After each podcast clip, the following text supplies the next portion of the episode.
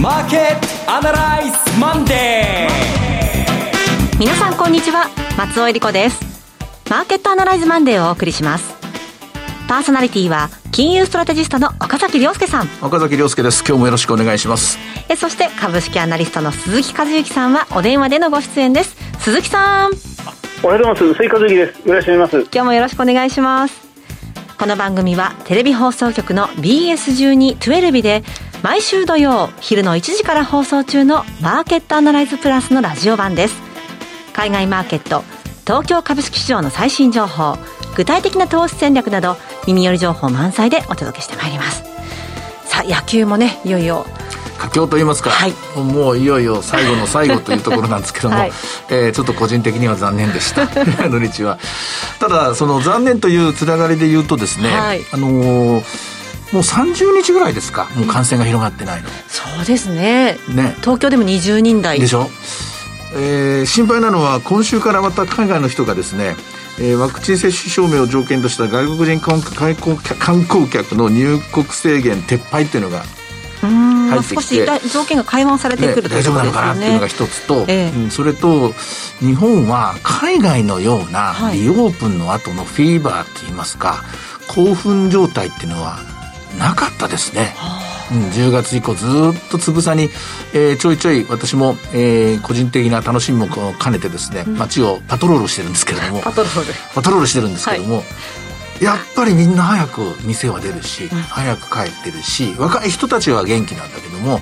えー、どんどんどんどん時間とともに平均年齢は下がっていくというようなそういう光景を目にしています。うん。なかなかこう緩和されてもまた緊急事態宣言なくなっても元には戻れてないと、うん、これは日本人の真面目ですごく慎重な民族性といいますか気質なっていうのがこう消費行動に現れてるんじゃないかなという気が私はしますね。となりますと、まあ、マーケットの方もアメリカを参考にと、まあ、参考にする部分もありますけれども、うん、必ずしも同じような。そうなんですよ。あの底割れするとか悪い話じゃないんですよ、はい、悪い話じゃないんですけれども、えー、そんな肌々しくですね舞い上がるみたいな、うん、興奮するようなですねそういうお話はちょっと今は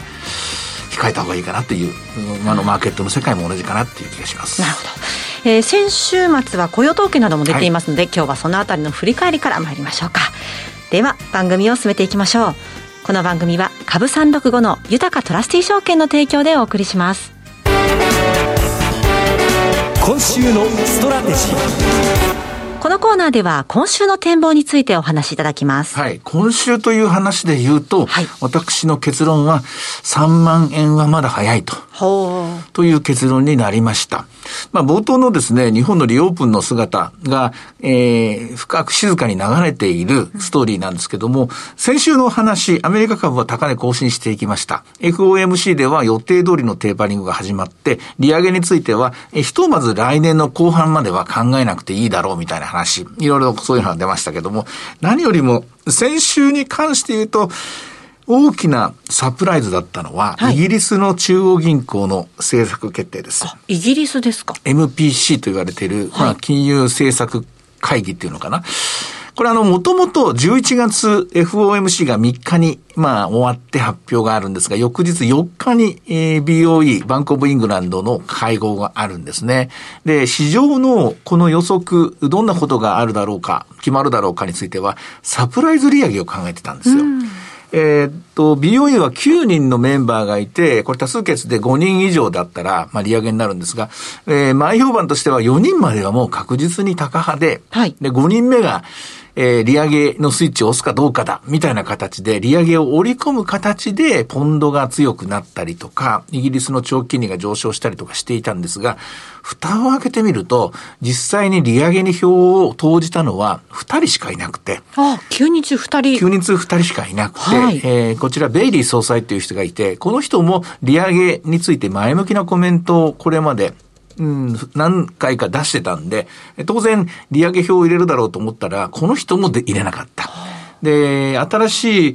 えー、っと、エコノミストをですね、えー、調査をしてる、調査の代表の人も入れなかったんですね。で、なんだこれと、全然、あの、イギリスも前のめりになってないな、カナダとは違う、ニュージーとも違う、ノルウェーとも違う、違う、違うって感じで、これが結局4日、5日に、2日かけてですね、マーケットの世界の金利を若干押し下げたと。最大値瞬間風速的には25ベースぐらい、0.25%、つまり、先行きの利上げの回数が1回減ったんじゃないかぐらいの勢いがありました。はい、まあ最終的には、危険なで見るとそこまではいってないんですが、ただいずれにしても、なんだ中央銀行は利上げは嫌なんだな、したくないんだなと、まあこういうような印象を持ったわけなんですね。はいまあ、この結果、例えばドル円に関して言うと、115円まで行こうかと思ったら113円に戻った。というのもありますが、一方でアメリカ株で言うと、そうか、利上げがやっぱりやりたくないんだなと、中央銀行はこれについてはそんなに急いでないんだな、イギリスがそうなんだからということで、まあ今まで利上げした人たちっていうのは、サイズで言えば B グループ、C グループの人ですから、A グループの、えー、ところで言うと、まあ、カナダぐらいですか。まあ、カナダも B グルーかな。サイズで言うと、GDP のサイズから言ったらですね、え、トップ、トップのイギリスとか、あの、アメリカ、中国、ヨーロッパ、そして日本という、で、え、ユーロ、日本ですね。で、イギリスという考えると、このグループは、うん、やっぱり利上げしないんだなというふうに、改めて、えー、まあ、認識が、再認識されて、今に至ってるんですね。まあ、結果的に今度は、コモディティのマーケット、石油なんかもまた元気になってきましたし、ビットコインも元気になって、まあ、いろんなものがリスクオンしていくわけなんですが、しかしですね、はい。ここからが私の意見なんですけども、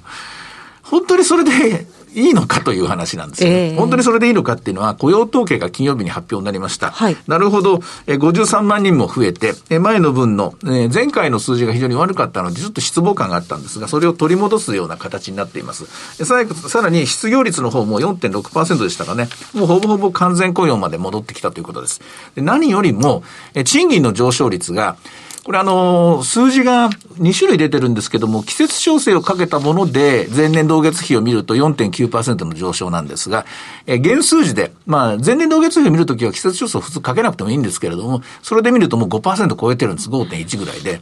こうなってくるとですね、これは賃金がぐるっと、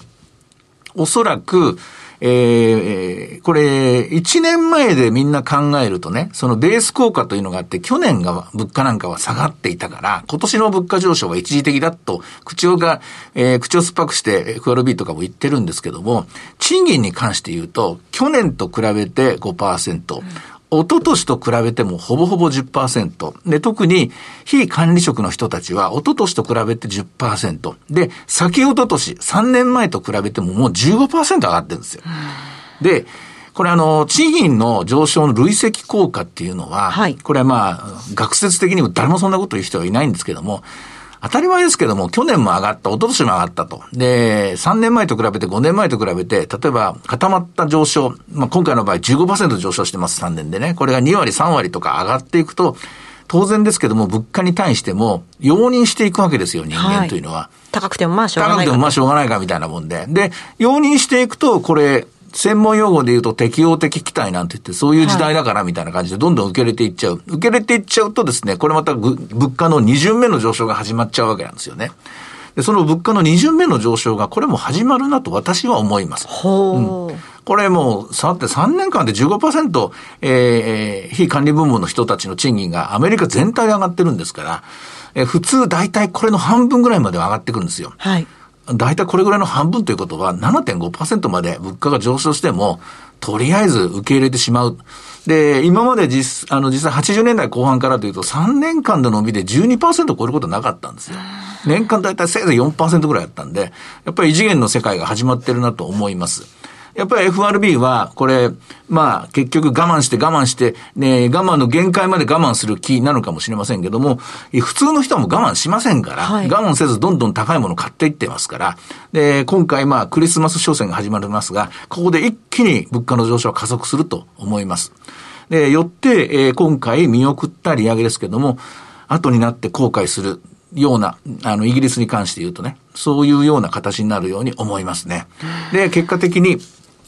え今起きている現象っていうのは、たまたま先週に関してイギリスがサプライズの利上げを行わなかった、むしろサプライズの利上げ見送り、が多数ということになって、株式市場は一息つきましたけども、これは何の問題の解決にもなっていない。そういう点では、アメリカの株価の上昇も、やっぱりモラトリアム的な上昇であって、はい、で、引っ張っているのが指数が中心であって、で、まあ、あの、業績についてはトヨタの話とかいろいろありますけれども、株式市場全体に、が安心感が戻ってきたかというと、そういう週ではなかったように思います。うんまあいろいろと並べましたけども、まあ結局基本的に日本株はやっぱりもう少し我慢していきましょうと。まあ FRB と同じなんですけどもね、まずまだ日本の本当のリオープンは始まっていない。で、幸いなことに日本では物価上昇は顕著ではないんですけれども、え食料品価格なんてのは、ね、パンの値段がなんかが顕著ですけどもね、どんどん来てますから、やっぱり生活的には苦しく、うんえ原油が高くなってガソリンが上がっている。電気代も1割上がって、あともう1割上がる。で、給付金はもう、そういう目減りで効果はなくなってしまった。あれも1年半前のことですからね。何かしら手を打たないと、ちょっと消費が冷え込みそうな、そういう兆しを見せています。やっぱり3万円、今週はひとまず無理でしょう。戦略的には、戻りは2万9700円か800円のところが、どうやら戻りのピークの、戻りの、えー、ポイントなんだなっていうのが見えた感じがします。逆に、買いの方は、えー、先週から何回かテストすると思いますけども、2万9000円ぐらいのところからは買っていっていいのかなと。まあ、こういうレンジの取引が今週も続くような、そんな見通しを持っています。まあ、今日たまたま高値が2万9735円ということでしたけれども、はいうん、まあ、そのあたりと。そうでしょうね。もう3万円だったら売ろうっていう人たちがやっぱりもう順番に並び始めたんじゃないですかね。さて、では鈴木さん、今週の注目点いかがでしょうか？はい、あの、まあ、まさに企業決算が、あの非常に、まあ、佳境を帯びているという状況ですね、はい、あのアメリカもあの、まあ、史上最高値を更新する原動力の一つが、企業の決算がやはり相当好調である、それもあの一握りのグローバルテクノロジー企業企業ばかりでなくて、本当にあの地を舐めるような、まあ、いわゆる大型の、景気動向に、まあ、敏感というわけではないんですよね、アメリカの工作機械メーカーとか、まあ、そういうところが、あのまあ、業績堅調で史上最高値を更新するというのが積み重なって、まあ、ニューヨークダウなんかが、まあ、最高値を更新というような動きにどうやらなってきてるみたいなんですが、まあ、日本でも、まあ、そういうところに早くたどり着けばいいなと思うんですけど、まだ全面的ではありますね。しかし、日本企業でも3分の1ぐらいの会社は、増額修正があのこの先も相当強いものが、まあ、期待されるというような企業が相次いでいて、うん、まあ、先週トヨタもありましたが、まあ、ソニーとか日立とか、はい、まあ、このクラスの動きがかなり活発になってきますよね、まあ、そうそういうところが、まあ、次のステージに入ってきたというのを確認できた企業から、まあまあ、マーケットは捉えていくという動きを今、強めているような気がしますね、うん、セクター別、その業種別で見た場合って、どんなか違いが出てますか？あの、まあ、やっぱりこれも以前から言われているように、製造業があの今回、先に走りました、はい。えまあ、コロナ危機の影響というのは、まあ、工場が稼働できないっていう、そういう大きな問題もありますが、そこまで大々的に展開していない、売上でいうと1000億円前後というところが、その下の製造業というのは今、非常に活発になってきておりますし、で非製造業も、まあ、これも良いところはもちろん良いんですが、一番コロナで厳しいと言われていたサービスセクターのところも、最悪の状況はもう見たというその判断が少しずつなされてきてますので、うん、そのまあ、ここからその種を売られるっていうところは、悪かったところに関してはもうずいぶんなくなってきてますよね。まあ、それはもう通り過ぎたというところだと思いますので、まあ、このあたりです、まあ、景気の動向との兼ね合いなんですが、本当あの個々の企業では強い、でもマクロ経済全体っていうのは、まあ、少し足踏み状態っていう、そのせめぎ合いなんですよね。ただまあ、それも結局、ここまではなんとかリオープン、アメリカとヨーロッパのリオープンに助けられて、特にアメリカの企業は好調な決算だったと、ここまではそうなんですが、ここから先っていうのを考えると、やっぱ物がない、人がない、で、物価が上がっていく、物価がの上昇がまかり通る国とまかり通らない国がある。日本が足踏みをする。確かに私もそこまではないと思いますが、しかし価格上昇がどこまで続くのか、それと、いつまで、いつまで中央銀行がこれを、えー、放任していくというか、容認していくのか。これを考えると、えー、だんだんと言いますか、じわじわと転換点に一旦はうん、私、調整局面、アメリカ株も強いように思います。アメリカ株について不安視する人は、先週の動きを見て、おそらく誰もいなくなったと思うんですけども、むしろあれが心配ですね。はい、うん、あの状況の中で上がったっていうのは、これはちょっとまずいんじゃないのと。何浮かれてんのかなと。まあ確かに鈴木さんの言うように、業績が良かったっていうのは、それは終わった世界であって、で、これから見てるっていうのは、このインフレがいつまで続くのかというのを、もう一度考えたときにそこに目を向けないっていうのは、中央銀行が目を向けないから向けないでいるっていう考え方で収まるわけがないと。中央銀行神ではないですからね。うんですから、結局は人々が時間をかけて判断していくんですが、国民という目線で言えば、民衆という目線で見れば、もう民衆はインフレに動いたのがアメリカですから。はい。まあ、長く続かないと思いますね。この今の、今の状況、今の、えー、あっけらかんとですね、えー、楽、楽観視していいんですよっていうのは、年内、そんなに、ひょっとしたらもう持たなくなってんじゃないのかなと。で、特に今週からテーパリングがいよいよ始まりますからね。またあの、鈴木さん、岡崎さんは日本の方に関しては3万円はまだ早いという表現でしたけれども、鈴木さんはいかがでしょうか？あそうですね、まあ、3万円というのは本当に伸びきって伸びきって3万円、あるいは3万1000円という世界あの世界はあの出てくると思います TBR でいうと1.40倍っていうのが、まあ、3万1000円ぐらいですので、うん、まあ、それ来年の3月までのどこかではあのタッチできると思います。ただ本当にあの今週、来週ということでは、それはあの難しいと思いますね。あのもうそれじっくりじっくりあの下値を切り上げていくっていうのを待たないと厳しいかなと思います。では今日の株三六五の動きを見てみましょう。株三六五もやはり、えー、スタートが一番良かったような、そんな動き方ですね。はい、えっと、現在は29,561円、寄り付きは763円から始まって848円まで買われるところがありました。はい、えー、逆に安値が534円ですから、今はやっぱり今日一日の動きの中では安値近辺で取引が続いています。はい。さて、いろいろ展望していただきました。今週末土曜日には午後1時から放送しますマーケットアナライズプラスもぜひご覧ください。また、Facebook でも随時分析レポートします。以上、今週のストラテジーでした。ではここでお知らせです。株365の豊トラスティ証券より鈴木一之さんがご出演される動画コンテンツの情報です。豊トラスティ証券では投資家の皆様の一助にと動画コンテンツの充実を図っています。岡崎良介さんやゲストを招いた動画など、充実のラインナップをタイムリーにお届けしています。鈴木和之さんはこの中で2021年注目テーマと鈴鹿注目株についてお話しされています。さて鈴木さん、注目点教えてください。はい、あのまあ、今、決算発表が相次いでおりますが、やっぱりあの新しい状態、ニューノーマルに即した形で企業が、やっぱりあの経営方針とか、中期計画というのをもうどんどん今変更している最中ですね、はい、新しいものがこの決算発表に合わせて、えー、少しずつですが発表になってきているという、まあ、そうそういうものを追いかけていって少しトレンドというものが出来上がっていくんじゃないかなというふうに気をつけて見てるようにしてるんですけど。はいえー、鈴木さんの動画コンテンツご覧になられたい方は、豊かトラスティ証券のウェブサイトから投資情報の豊かマーケットを開いていただき、ひろこのスペシャリストに聞くの鈴木さんのコンテンツをクリックしてください。またこちらは YouTube からも検索ご覧いただけます。アーカイブも充実していますので、岡崎さんのコンテンツなどもご覧になっていただきまして、アンケートにもぜひお答えいただければと思います。さあ、今すぐ、豊かトラスティ証券の YouTube チャンネル、豊か TV を検索。以上、株365の豊かトラスティ証券から動画コンテンツの情報でした。そしてもう一つ、今日は番組をお聞きの皆さんにプレゼントのお知らせです。毎月月末にご出演いただいています、エミン・イルマズさんの最新著書、米中覇権戦争で加速する世界秩序の再編、日本経済復活への新シナリオを、抽選で5名様にプレゼントいたします。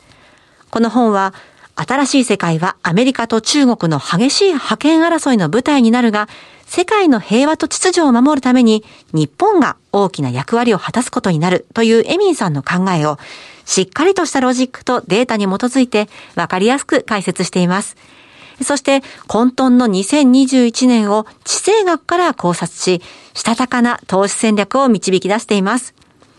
このエミンさんの最新著書ご希望の方は、ラジオ日経のマーケットアナライズマンデーの番組ウェブサイトからご応募ください。そして必ず番組の感想をお書きください。締め切りは明日です。11月9日必着となっています。当選者の発表は商品の発送をもって返させていただきます。ふるってご応募ください。以上、お知らせでした。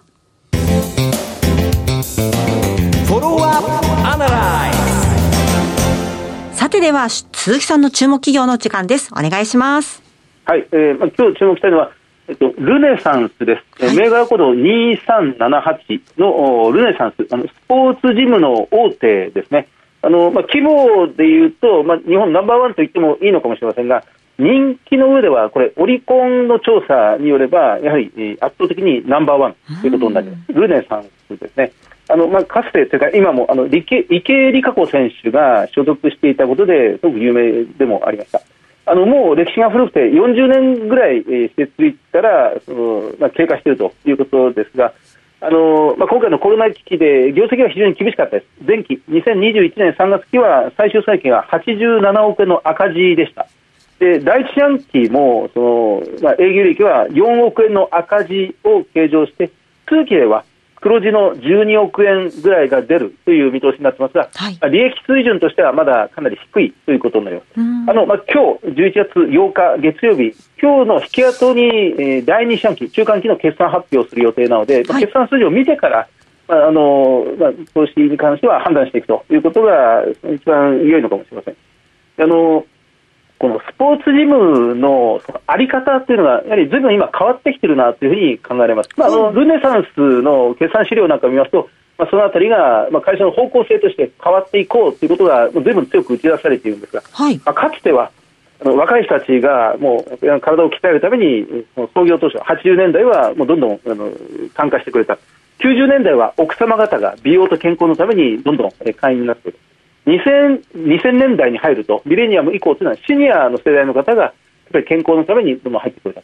で今回のコロナ危機で、まあ、その方が、皆さんがガクンとこう会員が、利用頻度が落ちてしまった、会員の数はそんな減らなかったんですよね、会社の努力によって。えー、利用頻度が落ちて会社側も考えて、方向をずいぶん今、変えようとしています。一つは、その介護施設と提携して、そのリハビリ、